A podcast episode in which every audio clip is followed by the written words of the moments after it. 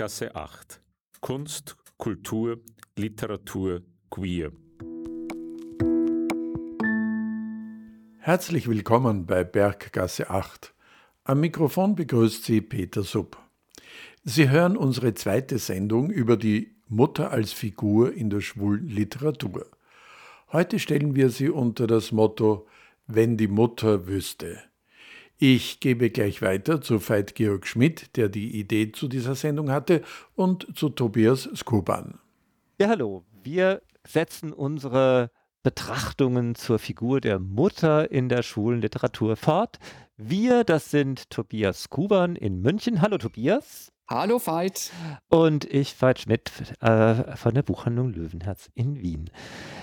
Noch einmal ganz kurz, Tobias, für alle, die dich beim letzten Mal nicht genauer kennengelernt haben. Tobias, du bist Psychiater an der größten äh, Psychiatrieklinik in München, hast aber auch Orgel studiert äh, und bist hier, weil wir dich eben als guten und unglaublich interessierten Kunden liebgewonnen haben, mit dem wir auch sonst sehr viel im Austausch sind. Genau, ich bin jetzt in erster Linie als Leser da und freue mich, dass wir jetzt mit unseren Überlegungen zur schwulen Mutter weitermachen können. Genau, wir waren stehen geblieben, nachdem wir zunächst Ocean Wang äh, uns vorgenommen hatten, wo eine Mutter äh, regelrecht angefleht wird, äh, dass sie doch irgendeine Form von Verhältnis dazu äh, zu erkennen gibt, dass der Sohn sich ihr als schwul offenbart. Äh, darüber sind wir gekommen, dass eben die Mutter offenbar äh, eine gewisse Machtstellung hat, zugebilligte Macht offenkundig, sind dann weitergegangen zu Jürgen Bauer Porträt, wo eben die Mutter fast schon triumphal äh, berichtet, dass sie jetzt in der überlegenen Position ist, weil sie ihrem Sohn Erinnerungen vortragen soll, obwohl sie selber schon weit über 90 ist. Und hatten im Grunde gefunden, dass eigentlich das gesprochene Wort immer wieder an die Grenzen kommt, dass es eine, ein performativer Akt ist, eine, eine fast schon rituelle Handlung, die da von Schwulen gegenüber ihrer Mutter gesucht wird und genau das wird mit unserem nächsten Buch eigentlich in seine Grenzen verwiesen. Genau, und wir hatten uns ja tatsächlich überlegt, jetzt erstmal nicht zu sagen, was ist das für ein Buch, sondern ich fange an und lese einen Teil aus diesem Buch vor. Wir waren ja stehen geblieben mit der Macht, die die Worte haben kann. Und es ist ein kurzer Teil, man wird gleich wissen, um was es geht. Ähm, Überschrieben ist der kleine Text mit Selbstbildnis. Es ist beinahe so wie ein Todesfall in der Familie, schreibt Barbara Johnson in ihrem Buch Where Does a Mother Go to Resign? Aber wenn jemand stirbt, kann man ihn beerdigen und weiterleben. Bei der Homosexualität scheint der Schmerz nie aufzuhören.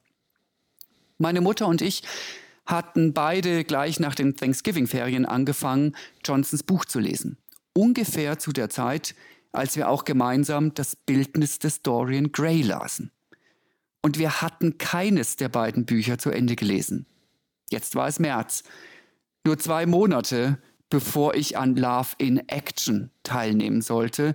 Und es sah so aus, als würde in unserem Leben erst wieder etwas vollständig sein, wenn wir sicher wussten, ob die Ex-Gay-Therapy mich wirklich verändern konnte. Wir stellten die Welt auf Pause. Wir ließen die Dinge halb fertig bis zum Sommer. Johnsons Buch wurde in Ex-Gay-Kreisen herumgereicht, hauptsächlich bei christlich-fundamentalistischen Familien, die gerade erfahren hatten, dass sie ein homosexuelles Kind hatten, und es wurde als die Geschichte einer Heilung angepriesen. Johnson war dem Gebrechen ihres Sohnes heldenhaft entgegengetreten, hatte nicht nachgeben wollen, bis er zugab, dass es eine Sünde sei. Keine Mutter sollte so etwas jemals durchmachen, legte ihr Buch nahe. Keine Mutter sollte den Schmerz fühlen, den sie gefühlt habe. Ja, das ist aus Gerard Conley Boy Erased. Boy Erased ist äh, auch literarisch eigentlich ein exzeptionelles Buch in unserer kleinen Reihe, denn es ist äh, auch unterschrieben mit autobiografischer Erzählung. Äh, die, es ist zwar vom Duktus her ein Roman, ein autobiografischer Roman, aber das, Auto, das eindeutig autobiografische, äh, möglichst objektiv berichtende steht hier deutlich im Vordergrund.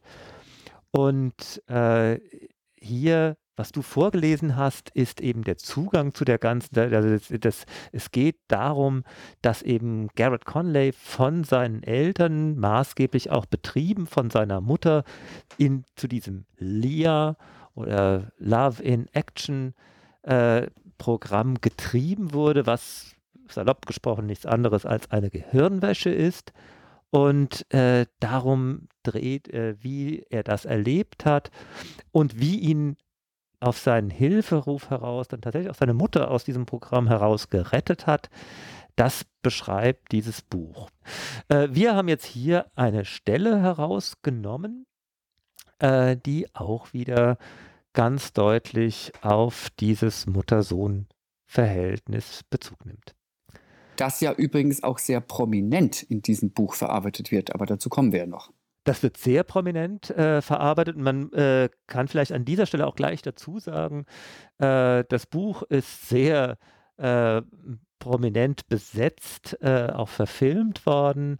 Ähm, äh, das kann ich vielleicht später noch ein bisschen erzählen, weil wir hatten damals, als der Film gerade in Produktion war, Garrett Conley auch bei uns in der Buchhandlung zu Gast und er hat da ein paar sehr lustige Anekdoten berichtet.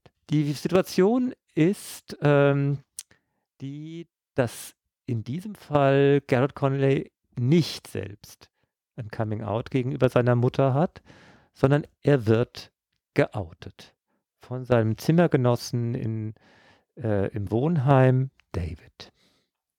Und das passierte so. David rief ein paar Wochen später meine Mutter an, aus seiner eigenen verzweifelten Schuld heraus und sagte ihr, dass ihr einziger Sohn ein Homosexueller sei, ein Schwuler. Er ist widerlich, sagte er, ein Monster.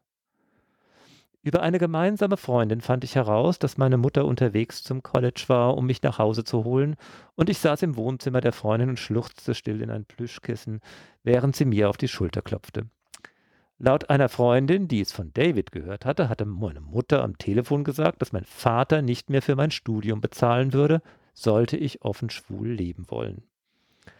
Ich schaltete mein Handy aus und hoffte, so zu verdrängen, was auf mich zukam. Meine Mutter kam noch am selben Abend ins College und bat mich, nach Hause zu kommen und mit meinem Vater zu sprechen. Sie hatte eine Frau von der Kirche mitgebracht, weil sie Angst hatte, mit mir allein äh, zu sein. Die Frau wartete im Auto, ihre Augen vermieden den Blickkontakt mit mir, als meine Mutter und ich auf einer Bank direkt vor dem Hof saßen. Meine Mutter fragte mit einer ruhigeren Stimme, als ich je an ihr gehört hatte, ob es stimme, was sie gehört hatte. Nein, sagte ich erst, David lügt. Eine Minute Schweigen. Dann brach ich, weil ich das Gefühl hatte, es nicht länger äh, in mir halten zu können, in Tränen aus und sagte ihr, dass es stimme, dass ich schwul sei. Das Wort laut zu sagen verursachte mir Übelkeit und ich fragte mich, ob das, was David mich gezwungen hatte zu schlucken, irgendwie in mir gewachsen war, mich dauerhaft schwul gemacht hatte. Betreten führte meine Mutter mich zum Auto. Die andere Frau sagte kein Wort. Als ich leise schluchzend auf dem Rücksitz lag und die Freileitungen zwischen den Sternen sah, dachte ich, wie sonst hätte das enden können. Später, an dem Abend, als mein Vater sagte, du wirst nie wieder einen Fuß in dieses Haus setzen, wenn du deine Gefühle auslebst, du wirst nie dein Studium beenden, dachte ich, na gut. Ich sah auf die vergoldeten Bilderrahmen an den Wohnzimmerwänden, auf die lächelnden Gesichter der Verwandten, die aus glücklicheren Winkeln zu mir hinabblickten, auf Tante Ellen, als sie noch schön und selbstvergessen war. Und ich dachte, alles. Ich mache alles, um diesen Teil von mir auszulöschen. Ich meine, das ist schon auch ein harter Text, aber das ganze Buch durchzieht ja so eine gewisse gefühlsmäßige Ambivalenz. einerseits bin ich immer wieder, auch wenn man dann lernt, wie diese Therapie in Anführungsstrichen funktioniert, bin ich entsetzt, wie grotesk das ist und wie mit was für perfiden Mitteln da gearbeitet wird. Aber andererseits, Veit, ich weiß nicht, was du denkst, es hat auch etwas fast Kurioses und man hat manchmal das Gefühl, man möchte lachen, aber das Lachen bleibt einem im Halse stecken. Ja, unbedingt. Also es ist auch im Grunde eine äh, das Ganze so eine gewisse Barriere war da bei mir auch des Verständnisses. Also man sieht ja hier auch, äh, also der Vater droht ihm also knallhart mit Geldentzug. Man muss äh, sagen, Garrett ist in der Erzählzeit bereits volljährig. Auch hier hätte man ja sagen können, naja gut, dann geht es da halt ein paar Jahre schlecht, pack deine Sachen und mach's alleine. Eine echt, ein echtes Zwangsmittel hätten die Eltern ja nicht gehabt. Aber die Drohung, du wirst dein Studium nicht beenden, also du wirst nicht auf meine Kosten studieren können, die war geeignet, im Grunde eine Transformation, also ein Leben gegen sich selbst anstoßen zu können. Also das ist ja auch schon äh, für, in gewisser Weise eine groteske Vorstellung.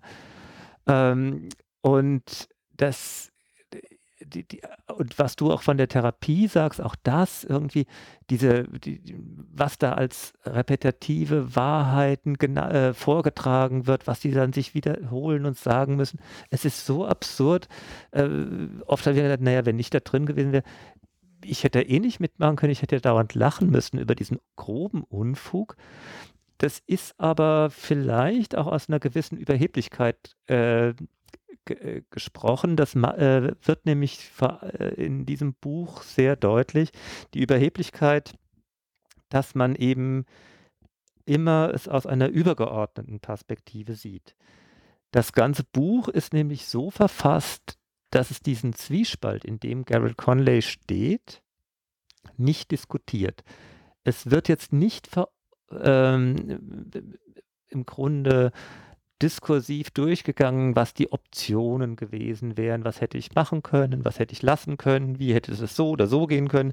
Es wird auch nicht im Grunde ähm, quasi diskutiert, was die Eltern anders hätten machen können. Das ist im Grunde auch ähm, so, so eine gewisse Unglaublichkeit. Und wenn man das mal wirklich genauer betrachtet im Buch, sieht man, was eigentlich dieser, der große Wert äh, dieses Buches ist, dass er nämlich all das mal abblendet und diesen Menschen über einige hundert Seiten in dieser Situation einfach nur beschreibt.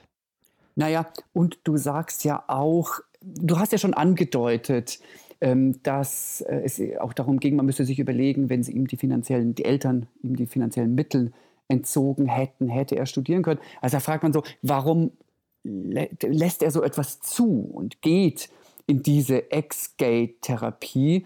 Aber ich glaube, das ist auch eine der Grundfragen dieses Romans oder, oder dieser autobiografischen Erzählung. Denn ich frage mich ja, wer ist denn da überhaupt auf Seiten der Eltern, der Mutter und eben auch auf Seiten des Sohnes die treibende Kraft? Geht es darum, dass er das macht, um sein Geld für das Studium zu bekommen? Geht es der Mutter darum, ähm, weil sie Homosexualität nur verwirft? Das, ist, das, das wird ja, wie du sagst, ja nie diskutiert im engeren Sinne. Aber die Frage drängt sich immer mehr auf. Ja. Warum tun die das? Ja, und hier, das ist ja auch deswegen, haben wir dieses Buch ja quasi als Korrektiv auch unserer selbst äh, so prominent genommen, die Macht des Wortes. Hm. Und auch hier, äh, äh, der, also der, der zentrale äh, Bruch bei Garrett Conley ist ja, äh, er sagt zunächst auf die Anfrage seiner Mutter, ob das stimme, was David von ihm am Telefon behauptet hat. Nein, sagte ich erst, David lügt. Und dann hm. bricht er zusammen und bekennt alles. Ja. Und ganz offenkundig, dass äh, hat, und da, das ist ja unser Thema, die Figur der Mutter hat diese Macht, dass diese Lüge nicht äh, durchgehalten werden kann, jedenfalls nicht gegenüber ihr. Naja, Denn es, es er gibt den Versuch, es gibt den Versuch, aber er scheitert. Er scheitert und zwar im Grunde scheitert er daran, dass er gesagt hat, David lügt. Denn worin hm. besteht die Lüge? Denn er hätte sich ja auch wiederum leicht herauswinden können, weil die Vorgeschichte, die ist nicht an der Stelle gekommen. David hat ihn ja im gemeinsamen Zimmer in diesem Wohnheim vergewaltigt. Ja. Deswegen, äh, was er dann auch schlucken musste, war Davids Sperma. Und ähm, eigentlich war ja David der Klemmschwule, der ihn, der, der sich an ihm im Grunde vergangen hat, sich verlustiert hat. Und im Grunde hätte er ja relativ leicht das auch mal jetzt so umdrehen können und sagen, ja, David, David ist der Schwule, der hat mich vergewaltigt und er hätte im Grunde die ganze Vergewaltigungsgeschichte aufbieten können, um sich aus der Schlinge zu ziehen. Aber als er gesagt hat, David lügt, ist eigentlich der Bezug dahin, David lügt in der Hinsicht, dass er äh, gesagt hat, äh, Garrett Conley ist schwul. Ja, und diese Lüge und, und, die Behauptung, dass das eine Lüge sei, war ja seinerseits eine Lüge. Und das ging auf einmal gar nicht mehr. Daran ist er in dieser Situation zerbrochen. Ich bin ja nicht ganz sicher, ob er dann wirklich vorausgesehen hat, was dann passiert. Ich vermute ja. Also er hat ja die, das Umfeld, das fundamentalistische Umfeld gekannt. Aber was ich so bemerkenswert finde, wenn du diese Stelle ansprichst ähm, und er sagt, David lügt, ähm, dann gibt es einen kurzen Moment, in dem er möglicherweise aus einer gewissen Kalkulation heraus aus dieser ganzen Geschichte aussteigen will. Er hätte ja dann sein Geld für sein Studium weiterbekommen können, er hätte es auf sich sitzen können, aber es bricht aus ihm heraus. Er sagt das Wort laut zu sagen, verursachte mir Übelkeit. Also er, er bleibt ja in seinem Deutungsrahmen stecken, ja, ja. aber er muss es sagen. Das finde ich schon das finde ich beeindruckend, weil er ja letztendlich, wenn man auch weiß, der Vater ist ja Prediger und ähm, lebt auch in dieser fundamentalistischen Welt, er wusste ja wahrscheinlich, was passiert. Er wusste es ganz genau, ja. Und äh, deswegen finde ich diese Stelle auch nochmal so umso heftiger, ja, weil er, er und er war ja auch nicht unvorbereitet. Er hat sich ja da erstmal auch bei der Freundin ins Kissen reingeflennt und äh, mhm. hätte sich ja auch so einen kleinen Schlachtplan relativ leicht zu, zurechtlegen können. Also so eine Story zu erfinden, dass er sich immer kurzfristig von diesem David da irgendwie äh, aus der Affäre zieht und dann ein paar Jahre undercover, bis das Studium vorbei ist und dann Kinderchen, das war's, ja. Das hätte es ja, äh, das wäre ja eine leichte Option gewesen, aber das, das ist ja genau der Wert dieser autobiografischen Schilderung, dass dieses Optionen durchspielen, das ist nicht das Thema. Er ist in diesem Spiel, Zwiespalt, er kann ja, er, er, verachtet sich ja als Schwul in, dieser, äh, in diesem Zustand äh, seiner selbst ja selbst noch. Mhm. Er, er, das Wort schwul äh, in Bezug auf sich selbst verursacht ihm Übelkeit. Er, äh, aber er muss es sagen. Und im Grunde, und da bin ich, äh, komme ich wieder auf meine äh, Vermutung der Macht des Wortes raus. Daran hat er sich selbst insofern gebracht, dass er eben David lügt gesagt hat und eben da selber gelogen hat, weil so wie der Satz da steht, äh, die, die Aussage war, David lügt im Blick auf meine Homosexualität. Und diese Lüge hat gegenüber seiner Mutter keinen Bestand. Daran ja. zerbricht er. Und das, sind, das ist äh, äh, ja, im Gegensatz zu dem, was wir bei den vorigen Büchern in, äh, in der letzten Sendung gesagt hatten, wie wichtig die Geste eigentlich und die Grenzen des Wortes sind. Hier entfaltet das Wort im Grunde seine volle Wucht. Aber was in diesem Buch natürlich noch dazu kommt, es ist kein Kammerspiel zwischen der Mutter oder den Eltern und dem Sohn, sondern es wird, und das ähm, kennt man vielleicht auch von manchen religiösen Umfeldern, es wird in einer gewissen Weise in der Öffentlichkeit ausgelebt. Die Mutter nimmt eine Freundin mit, ähm, die die beiden zurückfährt. Der Sohn muss in Anführungsstrichen dann in diese Ex-Gay-Therapie, da werden ja die Dinge auch explizit alles ausgesprochen. Und das hat mich auch es ist mir sehr aufgestoßen in dem Roman, dass es eben nicht bei dieser intimen Szene des Outings der Mutter gegenüber bleibt, sondern es wird auf die große Bühne gebracht und interessanterweise, ohne zu weit zuzugreifen, es schließt aber dann, wenn genau diese Aspekte nicht mehr auf der großen Bühne ver, ver verarbeitet werden, sondern eben im kleinen Auto. Also da sagen wir vielleicht nicht zu viel, aber das offensichtlich sind das möglicherweise Dinge, die vielleicht nicht auf die große Bühne gehören. Ja, äh, eben das ist sehr, sehr, äh, sehr äh, wahr. Ja. Äh, noch dazu, äh, wie das Ganze im Grunde immer wieder auch trivialisiert wird. Das ist, äh, wenn man es mal hart überspitzt, was du gesagt hast, ist es, es ist ja immer wieder eine Trivialisierung. Das kommt äh, in diesem Buch auch ganz doll raus und kommt auch nochmal in dieser Verfilmung. Ich hatte ja schon angedeutet, das Buch ist äh, mit Starbesetzung mit Nicole Kidman als die Mutter und Russell Crowe als der Vater äh, verfilmt worden. Ziemlich gut und es geht genau wie das Buch, geht auch der Film ziemlich ans Eingemachte, weil man ja wirklich als schwuler Mensch empört ist über diese Milieus, die da geschildert werden.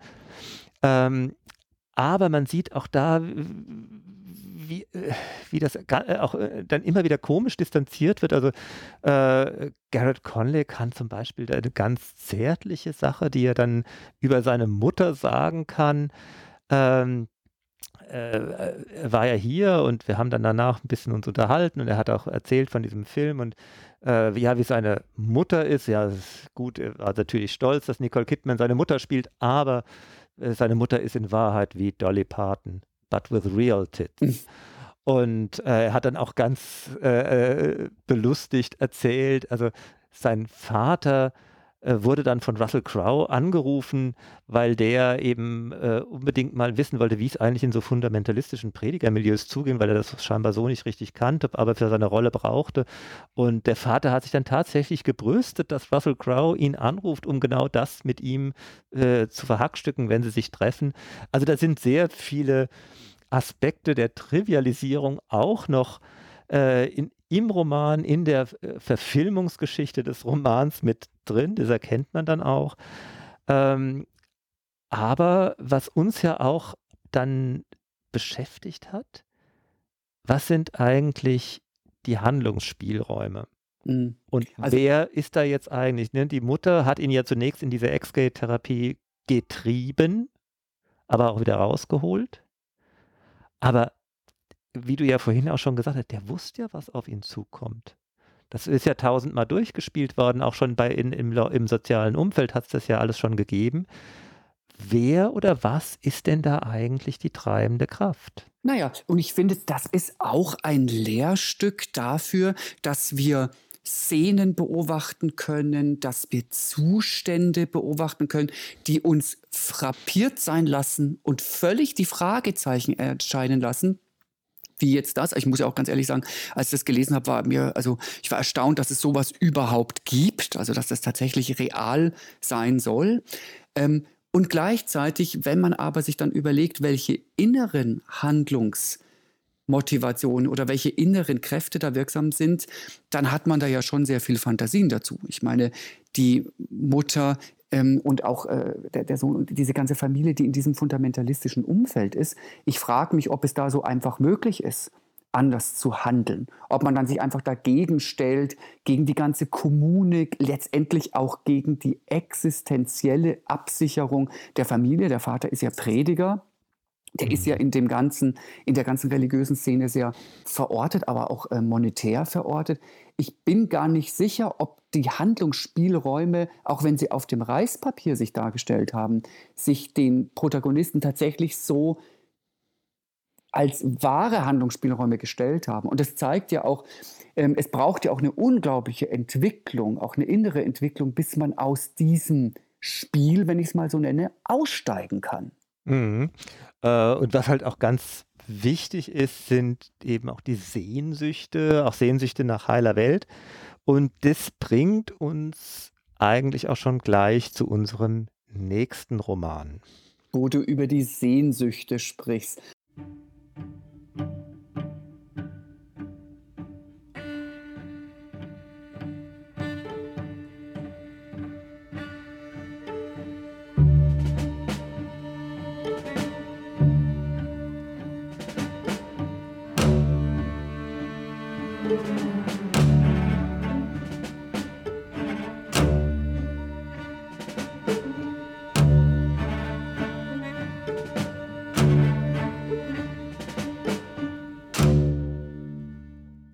Wir haben ja viel Sehnsuchtsliteratur und auch das nächste, das würde man vielleicht erstmal gar nicht denken, ist auch eine Sehnsuchtsliteratur.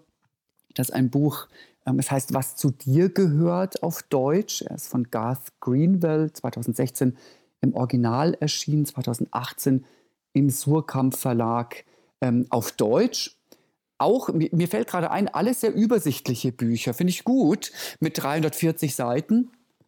Und Garth Greenwell schreibt ja auch einen, wenn man so will, da sagst du bestimmt noch was dazu, auch ähm, einen autobiografisch ähm, orientierten Roman.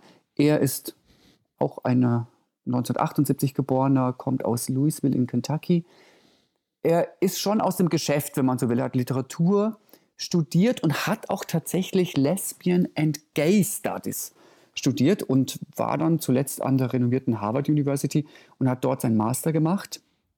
Hat dann in Michigan Englisch unterrichtet an einer Privatschule und, und jetzt kommen wir eigentlich schon ein bisschen in den Plot des Romans, war später am American College in Sofia in Bulgarien. Er hat eine Novelle geschrieben, Mitko. Der spielt ja auch gleich eine Rolle, hat auch viele Preise bekommen. Aber vielleicht erzählst du uns erstmal, was Garth Greenwell und was das Ganze mit Bulgarien auch zu tun hat. Genau, am Anfang noch eine kleine Korrektur. Im Surkamp Verlag ist die Taschenbuchausgabe erschienen. Der Roman ist ursprünglich bei Hansa erschienen, aber Vielen die, Dank. die ja. Taschenbuchausgabe war, hat dann Surkamp besorgt. Ja, Garth Greenwell hat eben in Sofia äh, an einer äh, als Englischlehrer gearbeitet und eigentlich ist das auch das Setting, äh, über das er schreibt. Über das schreibt er auch in seinem äh, zweiten Roman, den es bislang nur auf Englisch gibt. Ähm, und diese Novelle Mitko war eigentlich der Anfang. Die hatte er schon mal in einer Zeitschrift ver äh, veröffentlicht. Das ist im Grunde eine Geschichte einer sexuellen Obsession mit einem Stricher, den der Protagonist, eben er selbst, Garth Greenwell, im, äh, in den öffentlichen Toiletten des Kulturpalasts in Sofia kennengelernt hat. Der, und das ist so ähnlich ein bisschen wie die Geschichte zwischen Georg und Gabriel. Äh, verliebt in einen Stricher. Die Grenzen zwischen Liebe, Zärtlichkeit und Ausnutzung sind nie so ganz deutlich zu erkennen. Die kleben aneinander äh, trennen sich, schlagen sich, äh, lieben sich, infizieren sich mit Syphilis äh, und erpressen sich, dass sie dir irgendwie an die Medikamente kommen. Also das ist mhm. alles da. Und das zieht sich eben zu diesem, durch diesen ganzen Roman, was zu dir gehört, der in, ich glaube, fünf Episoden, Großepisoden äh, geschrieben ist. Und es äh, in, im Zuge dieser ganzen Episoden kommt eben auch diese äh, eher fundamentalistische Herkunft von Garth Greenwell äh, schimmert durch, insbesondere das sehr problematische Verhältnis zu seinem Vater. Mhm. Und aber eine der schönsten Szenen ist das Schlusskapitel, mit dem, in dem er mit seiner Mutter, die angereist ist nach dem Tod des Vaters, vom Schwarzen Meer ins Landesinnere fährt.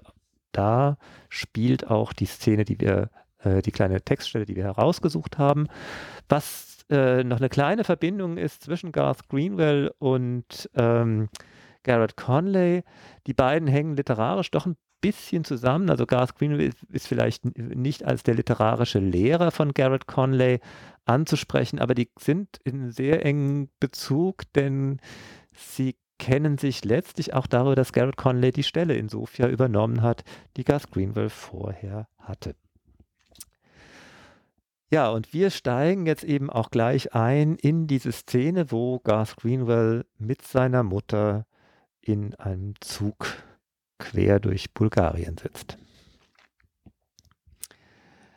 Bei der Ankunft meiner Mutter war ich erschrocken, wie ausgemergelt ihr Gesicht aussah, wie dünn sie war, wie hager und fragil ihr Körper wirkte. Sie war ohne Frage alt geworden, und ihr Anblick als ich sie durch die Glastüren der Ankunftshalle im neuen Flughafenterminal kommen sah, hatte mir einen Stich versetzt, den ich noch einmal spürte, als wir unsere Plätze im Zug einnahmen und das Gepäck auf der Ablage verstauten.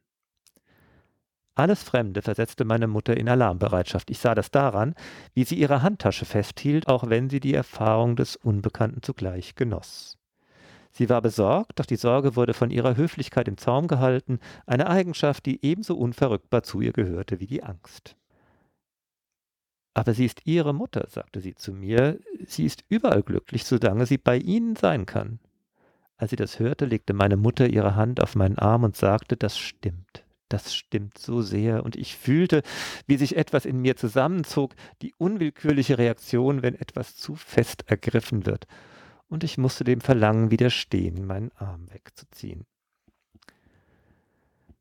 Was, was ja da, vielleicht muss man das noch ein bisschen dazu sagen, die Mutter kommt ihn ja zu Besuch ähm, in, in Sofia. Ähm, und ich finde, erstmal wird ja ein Bild der Mutter gezeichnet, ähm, das ja irgendwie so eine Form von, wir haben ja über Sehnsucht gesprochen, so ein Sehnsuchtsbild ist. Mhm. Die Mutter ist überall glücklich, solange sie bei ihnen sein kann. Das hat auch es setzt ja auch ein bisschen fast unter Druck. Man weiß ja schon so viel über den Protagonisten, was da eigentlich passiert. Und man wüsste auch, wie die Mutter reagieren würde. Und das ähm, ohne jetzt das zu sehr strapazieren zu wollen, das ist eine große Parallele, finde ich, zu Boy Erased.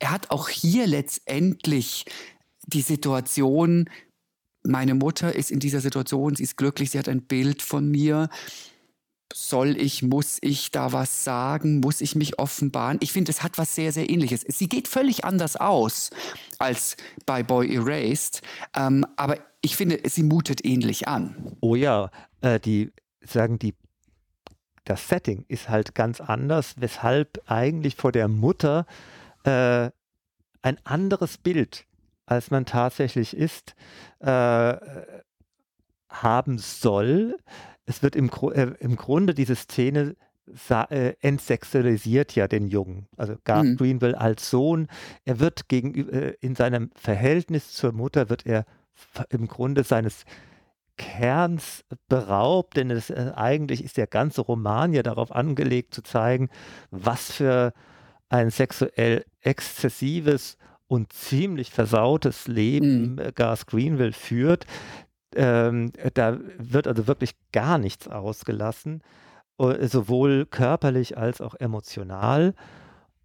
Und das ist alles weg, wenn die Mutter mit einem ruhigen, wissenden Lächeln die Hand auf den Arm legt und mal kurz zudrückt, dann weiß, ist es das Gefühl, ja, es ist ein bisschen zu feste zugedrückt worden, obwohl die Mutter überhaupt keine körperliche Anstrengung dafür an den Tag legen musste. Naja, und im Leser so unwillkürlich kommt so der, der, Satz, wenn die Mutter wüsste. Man hat ja auch wirklich, du hast es ja schon angedeutet, sehr explizit erlebt, was der Knabe in Sofia so treibt. Mhm. Ähm, und das ist ja ein völliges Gegenbild. Ich glaube, wo es nochmal deutlich wird, wenn du die zweite Stelle liest, die wir rausgesucht haben, ähm, da wird es vielleicht sogar noch ein bisschen krasser, dieser Widerspruch. Genau. Die Situation ist, sie fahren also da im Zug und die Ansprechende, das war wohl die Großmutter eines kleinen Jungen, die über den äh, kleinen Rabauken nicht ri richtig Herr wird und der, dieser kleine Junge, den, der eben mit Garth Greenville und seiner Mutter äh, da in diesem Teil nervt alle gehörig und hat gerade auch wieder mal geflennt. Und da geht es, setzt jetzt diese Szene ein. Die Tränen auf seinen Wangen waren kaum getrocknet, doch er quietschte schon wieder vor Wonne, und ein paar Augenblicke später saß er auf ihrem Schoß und hatte die Arme um sie geschlungen. Ein Anblick, der her so herzzerreißend war, dass er fast schmerzte, so wie es schmerzte, meine Mutter zu sehen, die die beiden mit einer solchen Sehnsucht beobachtete, dass ich meinen Blick abwenden musste. Ich erinnerte mich an die Zeit, als wir uns auch so berührt hatten, meine Mutter und ich, als ich ihre Gegenwart und ihre Berührung suchte, und ich fragte mich, was aus dieser Unbefangenheit, dieser Offenheit geworden war, äh, warum eine solch starre Beklemmung an ihre Stelle getreten war, als gäbe es ein Tabu, das mich davon abhielt, ihre Liebesbekundungen auf irgendeine Weise zu erwidern. Und mir wurde schlagartig klar, wie grausam ich gewesen war, als ich ihre Anrufe und ihre E-Mails ignoriert hatte, die immer verzweifelter geworden waren, je länger ich nicht reagierte, bis irgendwann keine mehr kamen. Sie hatte mich verloren, ohne zu wissen, ob ich zurückkehren würde. Eine Weile saßen die Frau und der Junge so da. Seine Arme umfassten ihren Körper, ihre Hände ruhten auf seinem Rücken. Naja, diese Frau und der Junge, die sind ja auch sozusagen so eine, die haben ja so eine Stellvertreterrolle. Ähm, man hatte so das Gefühl, so sollte, das wirkt ja ein bisschen normativ, muss man sagen. So müsste es sein, so schön, so müsste doch die Beziehung zwischen Mutter und Sohn sein. Und es schwebt ja, man hat ja den Roman schon gelesen, sehr viel Ungesagtes in diesem Zugabteil mit sich herum. Ja, ja. Und ich meine, das ist, ich meine, diese, äh, im Grunde die Mutter-Sohn-Beziehung wird ja fast auf so eine Pieta-Konstellation äh, äh, idealisiert, ja, nur dass der Sohn halt gerade mal noch nicht tot ist, aber er ist ja, das ist ja das Problem für Gasklumel, er ist ja insofern tatsächlich in der Innigkeit äh, tot, weil er als Schwuler nicht existieren kann, gegen, in dieser Nähe der Mutter. Aber, und das ist ja der ganz, finde ich, den ganz interessanten Aspekt, den er hier aufmacht, Ihm wurde schlagartig klar, wie grausam er selbst gewesen. Mhm. Er hat ja diesen Bruch vollzogen. Er war es ja nicht, der sozusagen diese Nähe fortsetzen konnte. Er brauchte, und das ist jetzt etwas ganz anderes als das, was wir vorher gehört haben, er brauchte den Bruch mit der Mutter, um das zu sein, was er sein wollte. Er er macht sich zumindest Gedanken, ob es diesen Bruch gebraucht hat. Ich meine, mir ist diese Stelle an, auf eine gewisse Stelle aber auch zu, ich weiß nicht, ich muss das Wort vielleicht verwenden, moralinsauer an einer bestimmten Stelle. Denn ähm, wir haben ja sein Leben davor ein bisschen mitvollzogen. So und Sophia haben auch die Kribbeleien der Sexualität mitvollzogen. Und vielleicht das auch in diesem Mutter-Sohn-Verhältnis oder was heißt vielleicht, ich glaube, das hat da auch keinen Platz und ich bin auch soweit, das muss da auch keinen Platz haben. Die Frage, die sich dann aber eher stellt, ähm, wenn wir von der Sehnsucht eigentlich beider sprechen, der Sohn der Sehnsucht hat nach vielleicht einem anderen Verhältnis, die Mutter die Sehnsucht hat nach einem anderen ähm, oder nach einem, einem Verhältnis wird ja nicht gesprochen, dass es da irgendwie um äh, Homosexualität oder irgendwas geht. Die Frage ist, ob man das homophob überhaupt interpretieren muss. Ähm, man ist ja geneigt, es zu tun, wenn man den Roman liest. Aber wir wissen eigentlich über die Mutter und über ihr Verhältnis oder ihre, wir, wir, ahnen es, was sie denken würde, aber wir wüssten eigentlich nicht, wie das Gespräch verlaufen würde, wenn es ehrlich geführt würde. Ja, ja, äh, aber die, das ist ja eben auch die ganz wichtige Geschichte. Diese Sehnsucht nach heiler Welt, es ist ja auch nicht ganz klar, ist es seine Sehnsucht, ist es die ist es seine Sehnsucht auf die Mutter projiziert? Äh, ist es die Mut Sehnsucht der Mutter, die er, von der er dann doch nicht loskommt? Ähm, wenn man das mal von dem Moralinsauren wegnimmt, äh, er kann nicht ohne. Und das ist eigentlich äh, im äh, Grunde eine Verdeutlichung dessen, was wir ja in den vorangegangenen Textstellen auch immer wieder gesehen haben, was wir da äh, gesehen haben an der Drang, sich zu öffnen, Drang der Mutter, eine Reaktion abzuringen. Äh, hier besteht die Reibung eigentlich daran, dass diese, diese ja fast schon homophobe Zumutung heile Welt zu ersehnen. Im Grunde eine, ja, die ist fast schon willkommen, äh, äh, äh, weil das äh, im Grunde die Übergriffigkeit, den die Verletzung äh, wiederum auch zum Ausdruck bringt, die man gerade als Schwuler als Angriff auf die eigene Lebensweise äh, empfindet.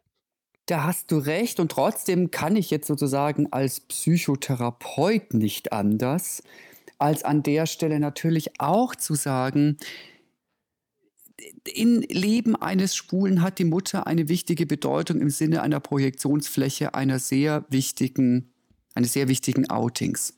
Aber sie hat eben natürlich auch andere Bedeutung.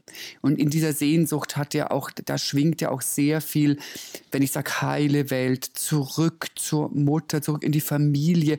Da, da schwebt ja auch noch etwas anderes, was jenseits jener homophoben oder homosexuellen Problematik mitschwingt.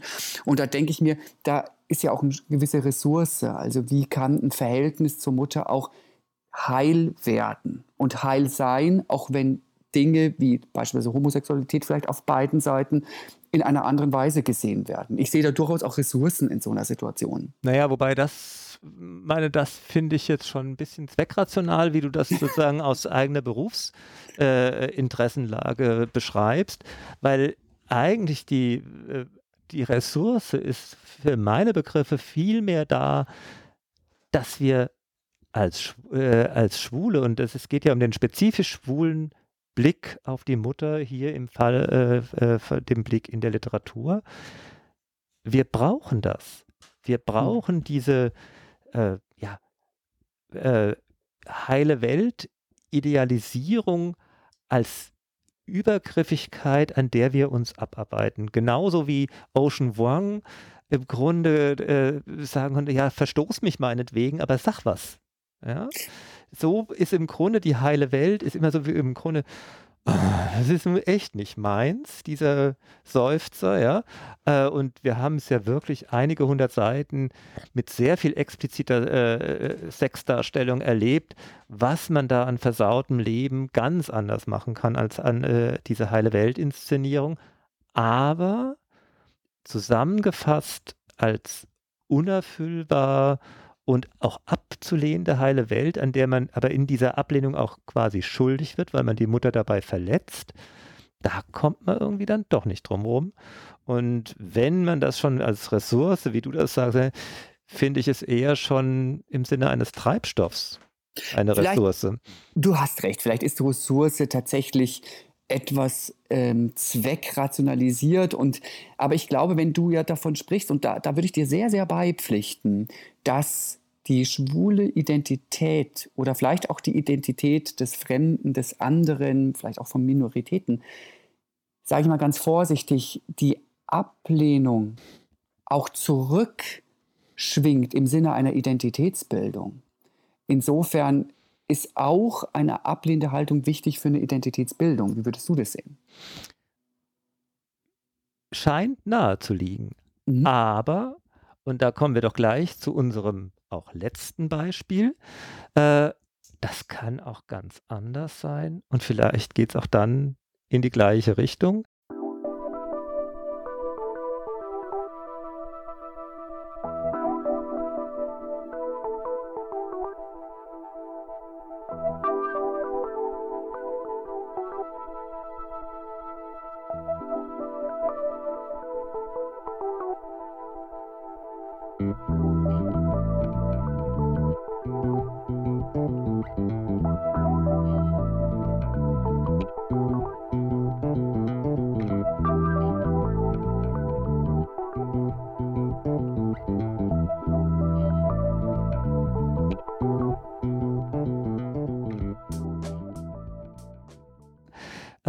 Wir haben uns äh, gerade weil wir die, äh, immer wieder auf die Frage der Ablehnung gestoßen sind, einen ganz besonderen Roman äh, ausgesucht von Dennis Stephan und in mir ein Ozean.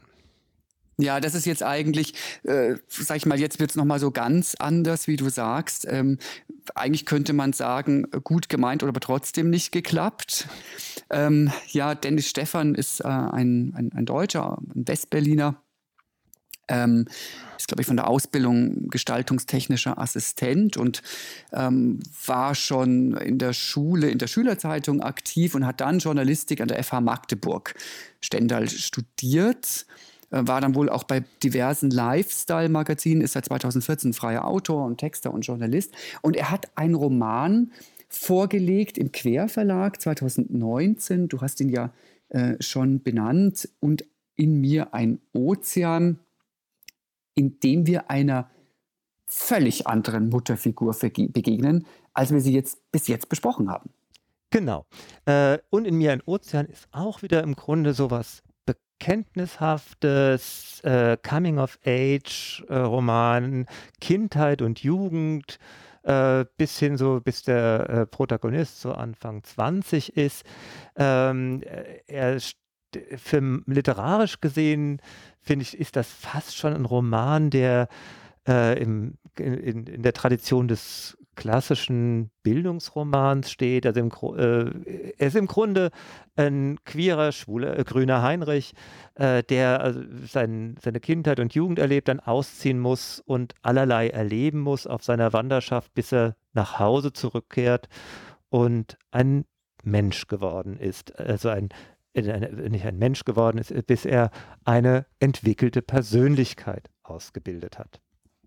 Äh, und der Punkt hier ist, er wächst auf Rügen auf und seine Mutter ist im Grunde so eine esoterische Kräuterhexe, die äh, verkauft so allerlei heilenden Krams hm. von Salben, Tränken oder auch irgendwelchen Zaubersprüchen äh, und äh, ist alleinerziehende Mutter, hat wechselnde Liebhaber, die der äh, junge Dennis dann ab und zu dann doch gerne, also Dennis heißt Arthur im, im Roman, äh, dann als Vaterfigur gehabt hätte, aber die sind dann meistens auch dann bald wieder weg. Und offenkundig hat die Mutter gemerkt, dass sie zu weit gegangen ist. Sie erzieht ihren Sohn nämlich konsequent zum Außenseiter. Und an seinem 18. Geburtstag kommt Arthur in die Küche, auf dem Tisch liegen Papiere, Dokumente, kein Brief. Alles ist auf ihn überschrieben. Es gibt ein kleines Sparbuch. Die Mutter ist weg. Mhm. Und er, ist, er steht kurz vorm Abitur, ist dann völlig neben der Spur, macht dann auch keinen Schulabschluss, ähm, geht dann zum, wird dann zum Zivildienst einberufen, den macht er in Hamburg, kommt da so ein bisschen auf die schiefe Bahn, jetzt nicht kriminell, sondern er hat da so einen heterosexuellen Sugar Daddy, äh, der ihn halt mit Geld und Drogen ausstattet. Er wird dann tablettensüchtig und es endet buchstäblich in einem großen Crash. Äh, und äh, Arthur geht nach Amsterdam, rutscht da in eine Dreiecksbeziehung äh, mit einem äh, Pärchen, also einem Jungen und einem, äh, einer Frau, hinein und verliebt sich in den Jungen und der, das da, äh, da ist, das, da traut der andere sich aber auch nicht drüber und auch knallt auch dort wieder. Er geht dann zurück nach, oder nicht zurück, er geht dann nach Berlin, wird dort äh, gleich von einer Transe aufgelesen, äh, mhm. bei der er dann in der WG lebt und irgendwie auch so ein bisschen Berliner äh, Szeneleben kennenlernt. Und er merkt, das ist alles nichts für ihn. Also er hat da sich so ausprobiert, äh, auch sexuell so ziemlich alles durch.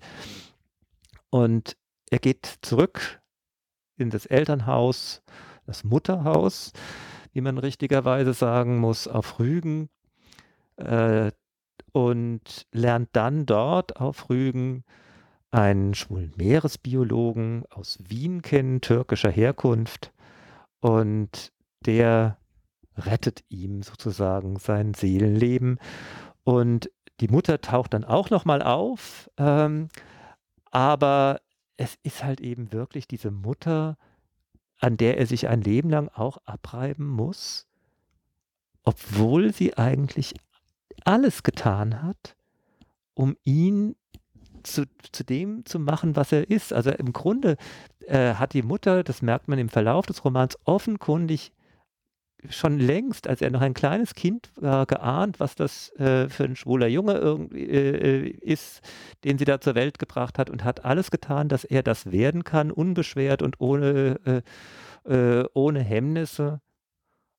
Und da, genau daran, an diesem affirmativen Zugang, muss er sich ein Leben lang abarbeiten.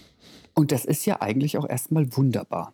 Man würde ja nach den ganzen Mutterfiguren, die wir bis jetzt besprochen haben, die jetzt nicht ganz unproblematisch waren, würde man sagen, das ist es doch. Ja, so Diese Mutter. Genau, so beschreibt er auch gleich seine Mutter. Meine Mutter war die schönste Frau, die ich je kennengelernt habe. Meine Erinnerungen an sie sind so alt wie meine Großhirnrinde. Grob gezeichnete Gedankenbilder, unscharf durch Kinderaugen gesehen, aber hell wie ein Blick in die Sonne durch einen Schild aus leicht gespreizten Fingern. Das war meine Mutter für mich. Das Licht. Ja, und ich glaube, das war auch für ihn die Mutter das Licht. Nur wenn das Licht zu hell strahlt, scheint es möglicherweise auch Probleme zu geben. Ähm, vielleicht magst du noch die andere Stelle uns zeigen, als es das zu dem Treffen kommt. Genau, also als er dann später eben nach all seinen Irrfahrten wieder zurück ist, äh, erreicht ihn ein Brief seiner Mutter. Sie bittet ihm um Hilfe und sie treffen sich in der Tat wieder und er hat, äh, er, er, hat eigentlich auch ziemlich gezögert, aber sein äh, Freund, der hat, äh, der weiß genau, was eigentlich richtig ist und der bringt ihn zu seiner Mutter. Mhm. Und das ist die Situation, wo sie sich dann wieder begegnen und die Mutter auf die Vorwürfe von Arthur reagiert. Darum bin ich, Rabenmutter, gegangen, um mich wiederzufinden, um zu verstehen, wo diese junge begabte Frau geblieben ist, um dir dabei zu helfen, dich zu finden. Ich war versteinert, konnte mich nicht rühren. Wahrheiten taten tatsächlich weh, mehr noch als Lügen. Aber sie waren ausgesprochen. Ich wollte sie verletzen, sie filettieren, aber ich wusste nicht wie. Ich habe einen Freund, einen festen Freund. Er ist Türke. Das überrascht dich vielleicht. Dass er Türke ist? Dass ich einen festen Freund habe. Von der Seite spürte ich den Schein ihres Gesichts auf mich gerichtet wie die Lampe beim Verhör. Ich sollte der Kommissar an diesem nicht vorhandenen, vorgespiegelten Beobachtungspunkten umgebenen Tisch sein, nicht umgekehrt. Eine Mutter kennt ihr Kind, Arthur. Und wenn du glaubst, ich hätte je gedacht, du würdest mir einmal eine nette, vollbusige Türkin vorstellen, dann hast du dich geirrt. Naja, damit spricht sie ja etwas aus, was man ja als Leser schon vermutet hat. Aber was in dem Buch in der Mutterfigur, finde ich, das Spannende ist, du hast es ja schon erwähnt, die Mutter zeigt eigentlich ein Verhalten der, ich sag mal, ganz starken Akzeptanz. Vielleicht sogar muss man einen Schritt weiter gehen. Sie will ja einen Außenseiter erziehen. Sie geriert sich als Außenseiter und sie will ja auch irgendwie einen Außenseiter erziehen. Ähm, und man würde vermuten, dass die Homosexualität dann doch eigentlich überhaupt kein Problem macht und dann würde es überhaupt kein Problem geben, aber interessanterweise erzeugt dieses Verhalten der Mutter die gleichen, ich sag mal, Abnabelungsprobleme. Also man kommt offensichtlich davon da, da nicht dran vorbei. Nein, das, genau das ist der Punkt. Und äh, das lässt sich im Grunde ja theoretisch sogar auch relativ leicht zeigen.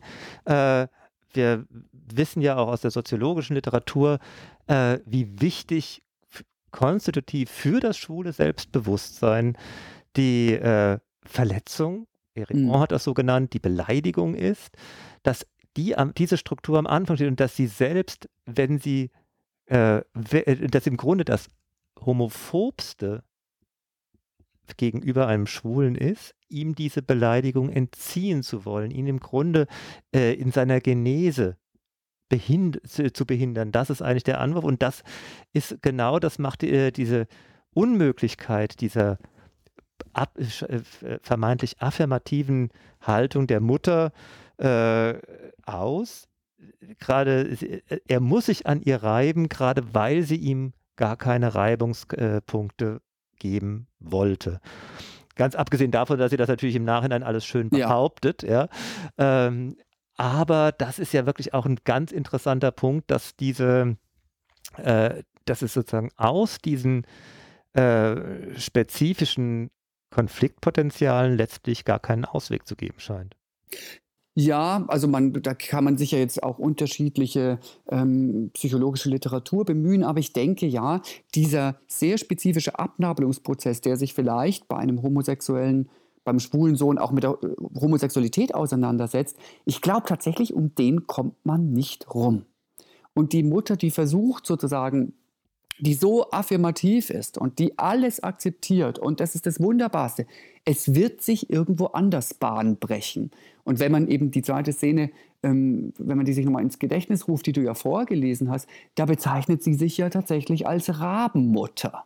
Sie ist eben nicht mehr das Licht, was sie davor war, sondern sie ist eine Rabenmutter geworden. Beides überzogene Darstellungen. Aber ich glaube auch, dass das, wie du sagst, dass wir wahrscheinlich in diesen, ja, diesen Bruch auch irgendwie brauchen, um die Beziehung dann als Erwachsene neu konstituieren zu können. Und das wäre ja auch kompatibel mit sehr vieler auch entwicklungspsychologischer Literatur, die wir kennen.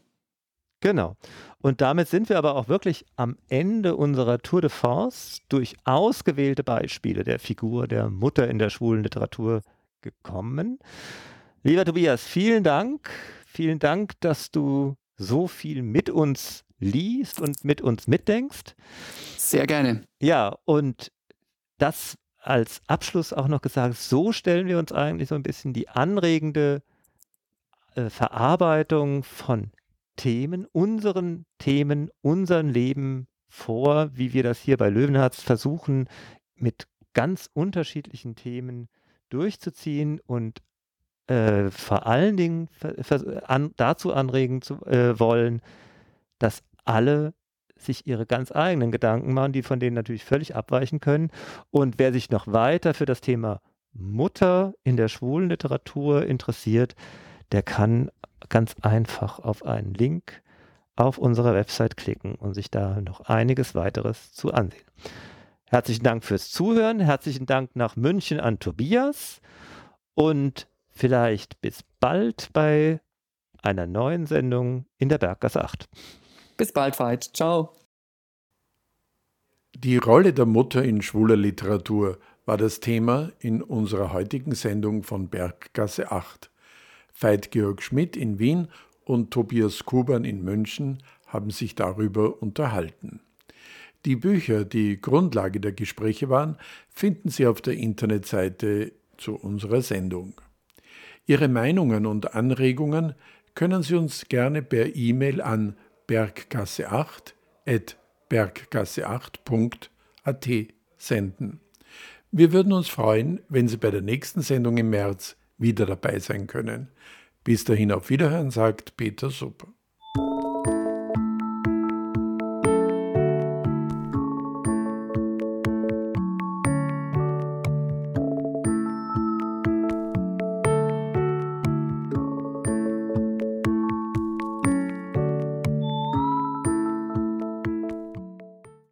Berggasse 8 Kunst, Kultur, Literatur, Queer